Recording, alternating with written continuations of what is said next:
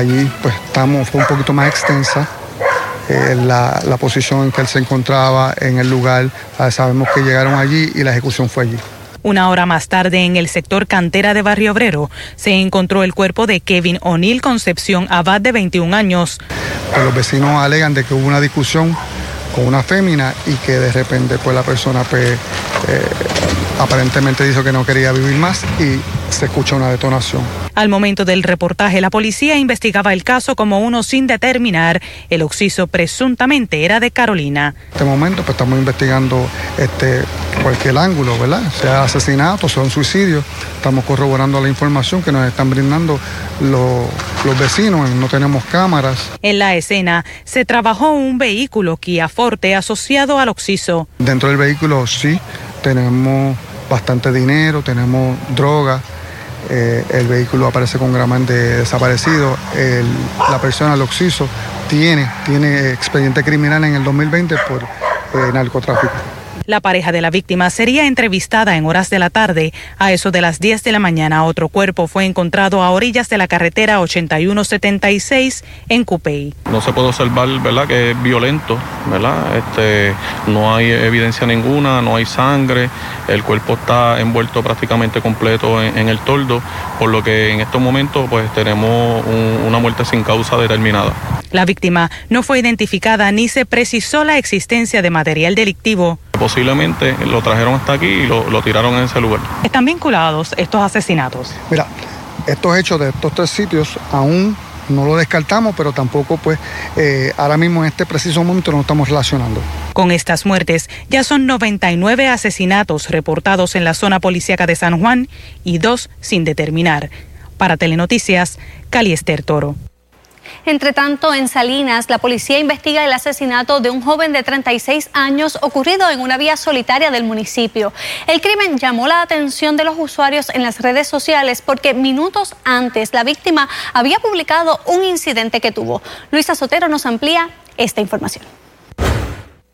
Muy buenas tardes. Agentes del distrito de Salinas investigan un asesinato que ocurrió en horas de la noche de ayer en la carretera 706, kilómetro 8.4 del municipio de Salinas. Una carretera solitaria, sin embargo, como pueden ver en las imágenes, hay unas residencias que se pueden observar en la montaña y es que según indicó la policía de Puerto Rico, advienen conocimiento sobre unas detonaciones en el lugar debido a unas llamadas eh, telefónicas. Al llegar al lugar se encuentran con el cuerpo de un joven de 35 años, residente de Guayama e identificado como Alberto Soto Arroyo. Estaba dentro de un vehículo BMW en la parte del conductor. Escuchemos lo que tuvo que decir el teniente al respecto. O sea que pueden entender que fue un suicidio o fue que alguien se aparió de, al vehículo y le dispara. De la escena, que, investigamos, este, aparentemente lo acecharon. Lo acecharon, ahí se, se, ocuparon dos diferentes de calibre de, de, bala y, tenía múltiples impactos, tanto el vehículo como el, como el, caballero. Ok, o sea que lo siguen hasta el lugar. ¿Saben, tienen información de dónde venía esta persona, hacia dónde se dirigía? Eso lo estamos corroborando la, información, de dónde, venía y hacia dónde iba. Eso es parte de la investigación que tenemos. ¿No sabes si tuvo algún tipo de discusión previa? ¿Tenías problemas con alguna persona? La policía de Puerto Rico indicó que este joven no tenía antecedentes penales. Por otro lado, en sus redes sociales había indicado que lo habían votado de un negocio, mientras que otras personas estaban lamentando el fallecimiento de este joven. Esto es lo que tengo hasta el momento para Telenoticias, se les informó Luisa Sotero. Gracias, Luisa. De otra parte, las autoridades aún no han identificado el hombre asesinado en la carretera 796 del barrio Bairoa de Caguas. Cuando la policía llegó al lugar de los hechos, encontró el cuerpo sobre el pavimento con varias heridas de bala, incluyendo en el rostro. El occiso vestía una camisa azul con camisilla blanca, mahón blanco y calzado deportivo color blanco. Se presume que el sujeto se encontraba bajo supervisión electrónica porque tenía puesto un grillete en el pie derecho. Y en lo que va de año, En otras informaciones, un conductor chocó contra el edificio del Partido Popular Democrático en la Avenida Constitución en San Juan. Se informó que el hombre de 29 años perdió el control de su vehículo e impactó a otro vehículo, lo que provocó que este a su vez impactara la sede del Partido Popular. El establecimiento sufrió daños en las puertas de entrada, que son de cristal, y llegó hasta el área de reuniones. Pasando a otras informaciones, a solo horas de la vista urgente convocada por el Tribunal Federal entre el gobierno, la Junta Fiscal y los acreedores sobre el plan de ajuste de la deuda, una veintena de organizaciones multisectoriales llegó hasta el Capitolio en San Juan. Allí anunciaron una nueva jornada de protestas para lo que llamaron derrotar el plan del tumbe. Lucha, lucha, lucha, sí. Para los líderes de este grupo multisectorial, el propuesto plan de ajuste de la deuda que advierten atenta contra los servicios esenciales no es salvable. Todos esos senadores que hoy están ya no pueden estar hablando de mierda. Lo que tengan estar hablando de, de un proyecto totalmente nuevo, porque frente a su abogado, que es la Junta, lo está amenazando, hay que despedirlo y hacer una nueva defensa. Sin embargo, una postura similar a esa sobre la necesidad de un acuerdo totalmente nuevo es lo que se teme tenga la Junta de Supervisión Fiscal con la intención de renegociar con los acreedores sin el aval de la legislatura, lo que los portavoces ven como una amenaza. ¿Qué es lo que está diciendo la Junta de Control Fiscal? No tengo nada más.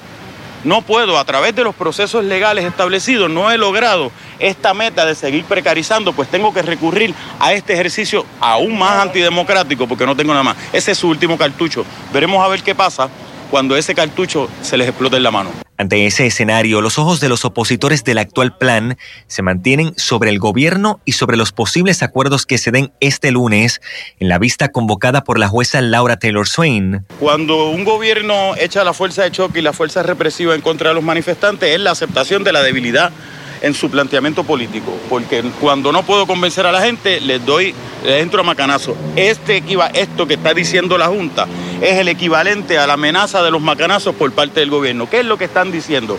A través de los procesos establecidos, aún en la ley promesa, no puedo lograr esto que es malo a todas luces para el país. Pero bajo la ley promesa, ¿sería posible una negociación sin el aval de la legislatura mediante una ley habilitadora? Necesita una ley habilitadora para proceder con el plan de ajuste. ¿Por qué? Porque tú no le puedes imponer al deudor a pagar algo que no puede pagar. Y el deudor tiene que libre y voluntariamente aceptar ese pago. Y esa es la legislatura. La Asamblea Legislativa precisamente reanuda sus trabajos este martes, cuando se espera el Senado retome la discusión del proyecto 1003, por lo que las organizaciones sociales y sindicales convocaron a una manifestación frente al Capitolio a partir de las 3 de la tarde. Hay maestros que han realizado piquetes, hay maestros que han realizado paralizaciones en sus escuelas, maestros y maestras. Así es que les convocamos, vigilia, les convocamos a diversificar la lucha y amplificarla. Otro de los reclamos que presentó el grupo y que formará parte de la protesta en la tarde del martes es que se mantenga la aportación patronal al plan médico que advierten es reducida significativamente en el plan de ajuste de la deuda. El representante Jesús Manuel Ortiz, quien preside la comisión que tuvo en vista pública a la Secretaría de la Familia, coincide con la vicepresidenta del Colegio de Trabajadores Sociales en que la admisión del Departamento de la Familia de que no cuenta con los recursos para atender el alto volumen de referidos por maltrato a menores no está ajena a la discusión del plan de ajuste de la deuda.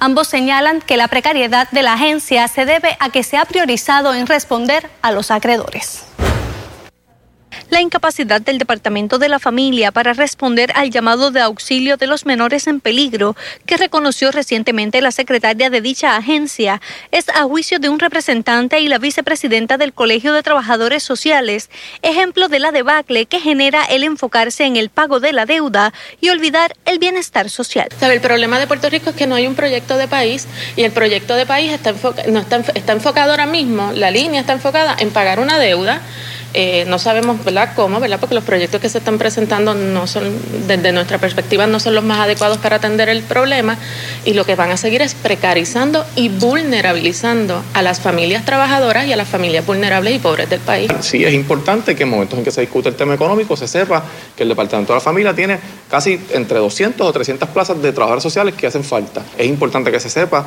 que se le solicitaron 6 millones de dólares a la Junta de Supervisión Fiscal para llenar esa plaza y solamente se autorizaron 2.5 millones de dólares. Según la trabajadora social, la falta de protección a los servicios esenciales en los planes económicos es lo que ha desatado en el país una crisis de violencia intrafamiliar. En la medida en que sigamos respondiendo a que la deuda, a que no hay dinero, a que la Junta de Control Fiscal, pues lo que el mensaje que le estamos enviando al país es que los problemas de las familias, los problemas de la niñez y los problemas de los ciudadanos y ciudadanas que somos vulnerables ante las circunstancias estructurales que pasan en el país, al Estado no le importan. Pero si se reconoce que el primer problema es la indefinición de servicios esenciales, ¿por qué no se contemplan estas definiciones como el primer paso en la discusión del plan de ajuste de la deuda? Hay quien piensa que definirlos específicamente eh, expone a que servicios que no estén exactamente dentro de esa definición y que sí pueden tener algunos elementos esenciales queden fuera y queden a la merced de un proceso de quiebra. Eh, hay quienes plantean que es necesario. Yo creo que eh, tenemos que sentarnos a discutirlo en la mesa y que es importante que, que, el gobierno tenga claro cuáles son esos servicios. Y mientras el enfoque gubernamental sigue siendo el factor económico, miles de niños se encuentran ahora mismo en la indefensión total a merced de un departamento que no puede garantizarles ayuda. Así que la pregunta sería, ¿qué es lo próximo? No hay manera que tú con trabajadores sociales que tengan 40 casos y con 300 plazas menos puedas garantizarle al país que va a dar un servicio efectivo. No hay manera, no tiene que ser justo en eso. Ahora, todo el andamiaje gubernamental, legislatura, gobierno central y sí la Junta de Supervisión Fiscal tienen que tener la conciencia y entrar en esta discusión. Bueno, al sombrío panorama del Departamento de la Familia se suma una esperada ola de renuncias y bajas de trabajadores sociales que se han afectado emocionalmente. De otra parte, una medida radicada en la Cámara de Representantes busca proteger a los consumidores interesados en adquirir placas solares para su hogar o para su negocio. Luisa Sotero nos trae el reportaje. En momentos en que aumenta el interés por parte de las personas en adquirir placas solares, el representante del Partido Independentista puertorriqueño, Denis Márquez, anunció la erradicación de un proyecto que busca que el DACO tenga jurisdicción primaria en casos de anuncios engañosos o incumplimiento contractual sobre la adquisición de este tipo de sistemas. El propio secretario del DACO hizo expresiones públicas de los problemas que él tenía de jurisdicción eh, de, no atender muchas, de muchas querellas. Yo le escribí, le pedí información y él me envió información de más de 600 querellas radicadas y de que había un grupo de, de querellas que él no podía atender porque estos contratos establecen unas cláusulas de arbitraje que le quitan la jurisdicción primaria según la exposición de motivos en este proyecto, de estas sobre 600 querellas radicadas en DACO, sobre 150 han tenido que ser desestimadas por la cláusula de arbitraje, señalando que en este momento es el negociado de energía quien tiene jurisdicción primaria. aunque las cláusulas de arbitraje son válidas cuando hay un alto interés público, yo creo que ya estamos en el asunto de las placas solares, un alto interés público. En ese sentido, eh, se, se esta legislación. Además, se radicó la resolución 570 con el propósito de investigar los problemas que enfrentan aquellos consumidores que desean adquirir este tipo de sistemas. La legislación para investigar todo lo relacionado a la jurisdicción de DACO y la Comisión de Energía, que hay momentos en que chocan o hay momentos en que la gente va a DACO, pero donde realmente tiene que ir al negociado de energía y en ese sentido radicamos también otra medida para investigar eso. El representante añadió que en muchas ocasiones el ir a donde una tercera persona para resolver este tipo de asuntos podría ser muy oneroso. La gente no tiene incluso la capacidad en ocasiones de, de manejar este asunto y lo demuestran porque van rápido a DACO y DACO desgraciadamente le tienen que decir que no tiene jurisdicción por el, por el asunto contractual. Para Telenoticias, Luisa Sotero. Y en otros temas, con una inversión de 29.3 millones de dólares, el municipio de San Juan anunció hoy la primera fase del programa Tus calles al día, que busca atender el estado de las carreteras en la ciudad capital.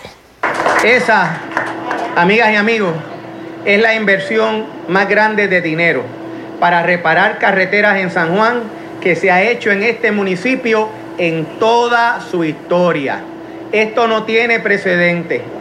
Estamos comenzando a invertir en reparar las calles de San Juan. Las aceras son aparte, los cunetones son aparte. Esto es para repavimentar, para tapar boquetes, para pavimentar. Y esto estamos comenzando este año. El plan de trabajo que hemos elaborado es que las cinco zonas geográficas de San Juan estén impactadas por este plan de repavimentación. El programa comenzará en el precinto 1, que comprende algunos sectores de Santurce como Barrio Obrero, Villa Palmera y Ocean Park. El municipio espera impactar entre 657 a 800 calles de San Juan, empezando por caminos, calles y en la última fase, las avenidas.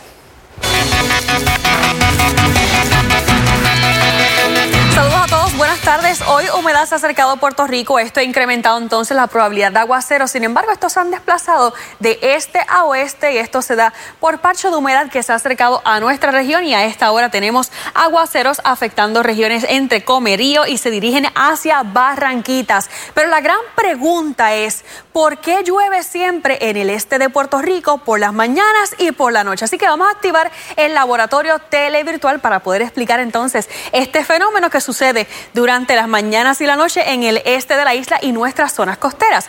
Esto sucede mayormente por lo que es la brisa marina, así que imagina que esta es la costa de Fajardo y el océano pues se calienta un poco más lento, por eso cuando vamos a la playa por la noche todavía está como calientita, porque es una masa bastante grande, o sea, estamos hablando del océano. En el caso de la Tierra, con el sol entonces se calienta más rápido durante la mañana, así que ese aire caliente tiende a subir y crea entonces un ciclo con el aire fresco que sale entonces de la superficie del mar. Este intercambio hace que entonces la brisa marina entre a tierra y en ocasiones entonces tengamos esos episodios de lluvia que se dan durante la mañana cuando el sol pega a calentar y en la noche cuando el calentón entonces comienza a subir de la tierra hacia el cielo y por eso es que llueve durante las mañanas en las regiones del este y las zonas costeras de la isla y ya durante la noche es que vemos también esos aguaceros en la tarde que se dan en el oeste e interior por efectos locales y ya eso es otra historia que más adelante les estaré explicando en otro laboratorio televirtual. ¿Qué ha sucedido en el día de hoy? Hoy la máxima a esta hora está en 82 grados, el viento mayormente del este a 10 millas por hora, así que está un poco ligero.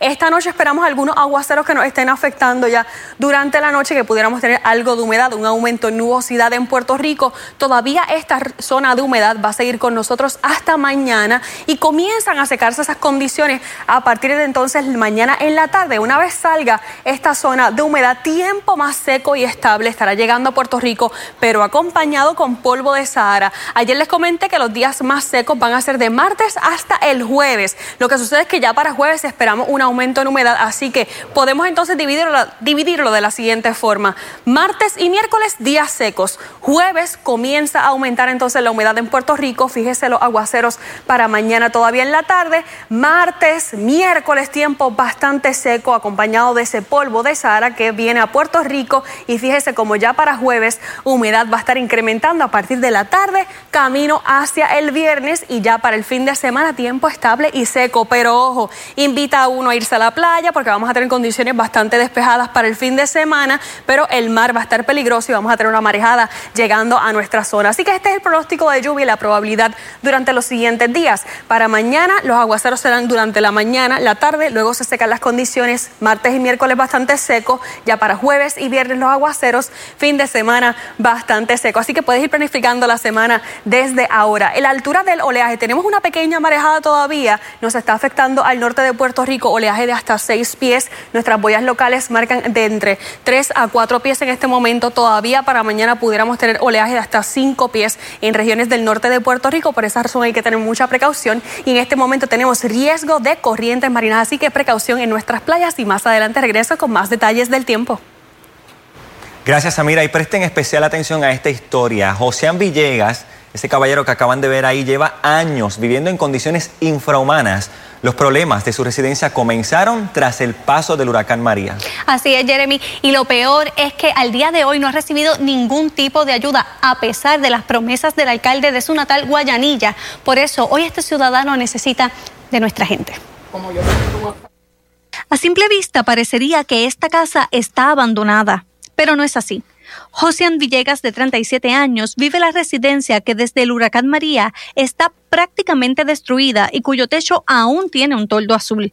Como consecuencia, por el techo improvisado se filtra el agua, dañando todo el interior de la propiedad de madera. Aunque la necesidad es mucha, a Josian solo le preocupa una cosa. Lo que aquí se necesita arreglar es el piso ya que las demás partes de la casa están bien. La gente piensa en que esto es una extrema pobreza, pero para mí es una, o sea, yo no me siento tampoco, yo tengo humildad en mi corazón y yo siento que eh, si yo tengo que pasar este proceso, lo pasaré. El piso al que se refiere José Villegas es también de madera y está tan deteriorado que en ocasiones ha provocado que la familia de este titulado en trabajo social tenga que acudir en su auxilio. No puede caminar casi en esa casa, él camina para allá y se va por los fotos. Una vez tuve yo que irlo a sacar que estaba en San Pablo por un foto que no podía salir.